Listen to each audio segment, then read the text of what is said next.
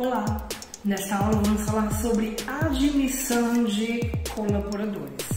A admissão nada mais é de, do conjunto de procedimentos para formalizar a contratação de um novo colaborador dentro da empresa. A admissão de colaboradores depende do cumprimento de algumas formalidades legais. Dentre elas, destaca-se a obrigatoriedade de apresentação de determinados documentos destinados a identificar o colaborador, bem como propiciar ao colaborador subsídios para o correto desempenho das obrigações trabalhistas a que este se subordina, não só em relação ao próprio colaborador, mas também nas relações daquele com o Estado. Então é importante que a gente entenda que a admissão ela acontece depois de todo aquele processo seletivo, um pouco desgastante para as duas partes, né, colaborador e empresa, mas que é super necessário. A gente falou muito de atração e seleção de pessoas. Caso você não tenha assistido a aula ainda, tem o um link aqui em cima que você pode assistir a aula e depois entender como que a gente chegou até aqui. Bem, na admissão de colaboradores, portanto, existe algum cumprimento de algumas obrigatoriedades, né? Primeiro, obrigatoriedades do funcionário, do novo colaborador. Existe uma lista de documentos que são necessários para a gente formalizar essa admissão. Primeiro, é importante que a gente deixe ali no, no prontuário do novo colaborador é, o currículo dele, né, que ele apresentou no processo seletivo, ou a ficha de solicitação de emprego. Esse documento não é de caráter obrigatório, porém extremamente útil, servindo como declaração da veracidade das informações que o colaborador vai prestar em seguida. Outro documento necessário é a Carteira de Trabalhação e Previdência Social, CTPS deverá ser solicitado ao empregado para realização das anotações devidas e devolvida no prazo de 48 horas através de protocolo de recebimento e devolução da CTPS. Muito bem, então esse documento chamado Protocolo de Recebimento e Devolução da CTPS é um documento que eu vou mostrar aí para vocês posteriormente, mas ele vai dizer que colaborador entregou a carteira de trabalho em determinado dia, geralmente tem que ser no dia da admissão ou antes, né, ou bem antes da admissão, e a empresa, né, no meio desse protocolo, se compromete em devolver dois dias depois ah, a carteira de trabalho, realizado aí todas as anotações. Eu coloquei para vocês algumas imagens de carteira de trabalho, essa que está aparecendo é uma imagem de uma carteira de trabalho atual. Nós vemos aí, tá um pouquinho emburrada a imagem, foi a melhor imagem que eu consegui. Mas nós temos aí esse, essa sequência de números, né? 107, 03281, 831, eu acho que é um 8, né? Enfim, nós temos aí o número de PIS, que é o Programa de Integração Social. E logo abaixo nós temos aí o número da carteira de trabalho que vai servir para o colaborador aí preencher as informações de todos os trabalhos que ele venha a desenvolver ao longo da vida. Uma outra imagem, nós temos aí uma imagem de, de como que é o, o, o, o adesivo de contrato de trabalho. Então nós temos aí o número de CNPJ, a primeira parte geralmente a gente coloca as informações da empresa. Então nós temos aí o número de CNPJ, a rua da empresa, o número, o município onde ela está, o estado espécie de estabelecimento, ou seja, qual o segmento dessa empresa e o cargo que a pessoa vai ocupar dentro dessa empresa. CBO, que é a Classificação Brasileira de Ocupações, a gente vai falar um pouquinho mais dela daqui já já. A data de admissão, o dia que o funcionário começa a trabalhar na empresa efetivamente. E aí a gente coloca o registro, o número, folhas, ficha, é o número de registro, o número da ficha de registro desse funcionário em um livro. Remuneração específica, RS cifrão e o valor do salário do colaborador. Em seguida a gente escreve por extenso. Nessa linha onde está escrito assinatura do empregador ou roubo com testemunha, é a assinatura da empresa. Quem assina pela empresa? A pergunta que não quer calar quem assina para a empresa geralmente é ou o próprio RH que está contratando o funcionário ou ah, alguém que responde pela empresa legalmente. No dia que essa pessoa for desligada, demitida, é a parte de baixo que a gente vai utilizar. É, data de saída, o dia de desligamento da pessoa e assinatura da, do empregador ou do departamento de RH. É, quando a gente faz da, falar da baixa na carteira, é isso. Colocar a data que a pessoa foi mandada embora ou pediu as contas, enfim, e a assinatura de quem é responsável pela empresa. Outros documentos necessários, nós temos a certidão de casamento, se a pessoa for casada, obviamente, e certidão de nascimento dos filhos. A cópia dos documentos servirão para verificação de dados e concessão de alguns do benefício de salário família e abatimento dos dependentes para efeitos de imposto de renda. Então é importante que se o colaborador ele tenha filhos ou cônjuge, que ele traga a certidão de nascimento dos filhos e a certidão de casamento com o companheiro ou companheira dele ou dela. Um, ainda sobre as, os documentos necessários, nós temos aí que é importante trazer a carteira de vacinação dos filhos menores de 7 anos, a carteira atualizada de vacinação dos filhos menores de 7 anos. Outro documento importantíssimo é o exame médico admissional. Na admissão, é requisito imprescindível deve ser feito por conta do empregador, uma vez que através dele se verifica a capacidade física ou mental do empregado, conforme o artigo 168, no inciso 1 da CLT. É, o exame admissional, a gente vai falar bastante dele na, na, na, aula de segurança do trabalho, talvez demore, não sei se nessa semana ou na outra, mas é, o exame médico admissional é um exame básico que vai falar se o colaborador tem alguma doença, se não tem, se ele está apto para desenvolver aquela atividade ou não. Então é importante que conste aí no prontuário e esse exame médico admissional ele deve ser feito dias antes do funcionário começar a trabalhar na empresa. Outros documentos necessários que vão os documentos pessoais, né? Comprovante de escolaridade, a cópia ou atestado de escolaridade ou capacitação, comprovante de endereço residencial atualizado, uma xerox, né, uma cópia, cédula de identidade, RG, o CPF, título de eleitor, certificado de reservista, cartão do PIS, SUS, abertura de conta corrente ou conta salário, se a pessoa tiver, se não, a empresa vai fornecer um documento para que ela abra a conta um banco e uma foto 3x4 para identificação do livro de registro do empregado. Então esses aí são os documentos necessários para a gente fazer uma admissão por parte do colaborador. Então ele que tem que providenciar a cópia desses documentos o quanto antes e antes dele começar a trabalhar. Que fique claro, antes do dia que ele vai começar a trabalhar. Por quê? Quando ele começar a trabalhar, todo o prontuário dele já tem que estar pronto. Então é importantíssimo que a gente deixe tudo pronto só para ele assinar os documentos no dia que ele começa a trabalhar, portanto, o dia de admissão. Mas vamos ver agora, né? Se por um lado os funcionários têm a sua parte para fazer, a empresa também tem a sua. E é o que nós vamos ver agora nos procedimentos internos. Primeira coisa que ele tem que fazer, juntar toda a documentação recebida e separar e digitar toda a documentação. Ou escrever, né? Depende do porte da empresa, ela vai registrar em um livro, uh, livro de registro de funcionários. Primeira coisa, registrar na carteira de trabalho o vínculo empregatício, anotando as seguintes informações: dados do empregador, cargo, admissão, remuneração e condições especiais se houver. Então eu coloquei aí mais um exemplo para vocês verem de como que é um, uma carteira de trabalho preenchida uh, de um funcionário. Isso aqui quem faz é a empresa. No anterior estava mostrando que o funcionário tem que dar a carteira de trabalho.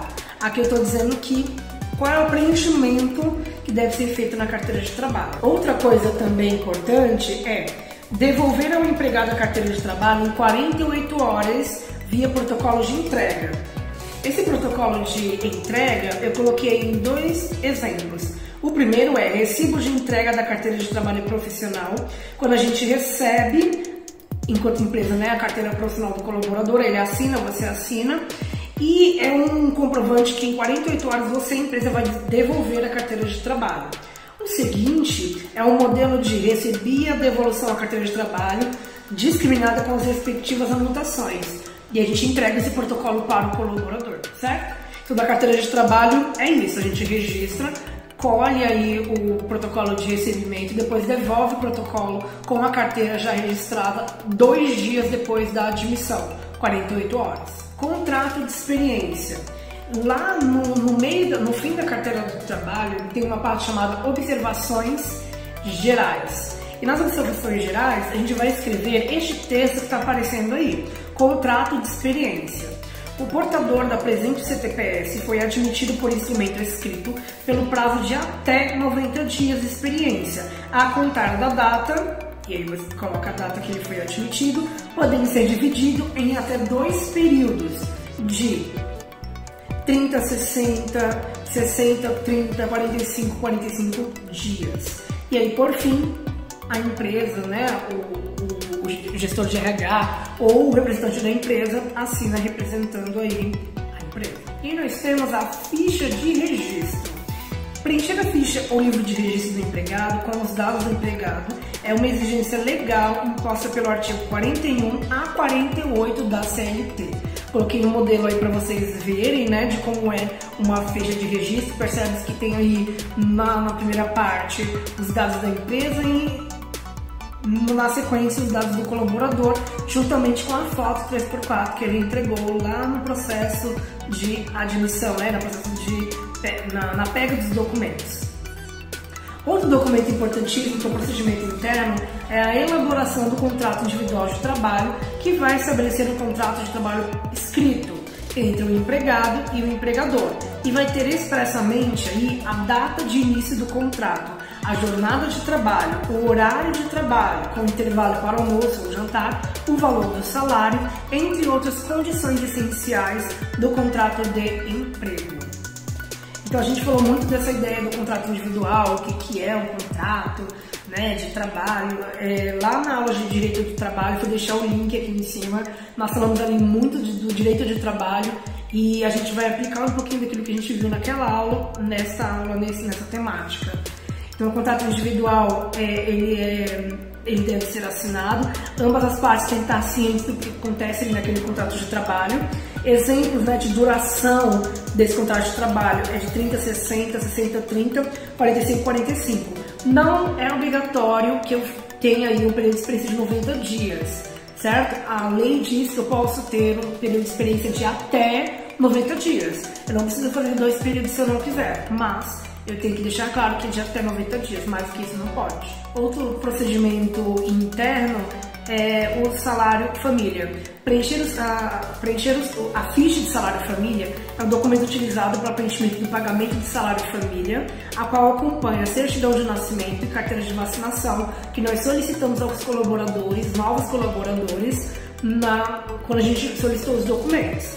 É, essa, essa ficha de, de salário família deve ser, deve ser preenchida sempre que o empregado tiver dependente menor de 14 anos de idade ou nos casos específicos determinados pela Previdência Social.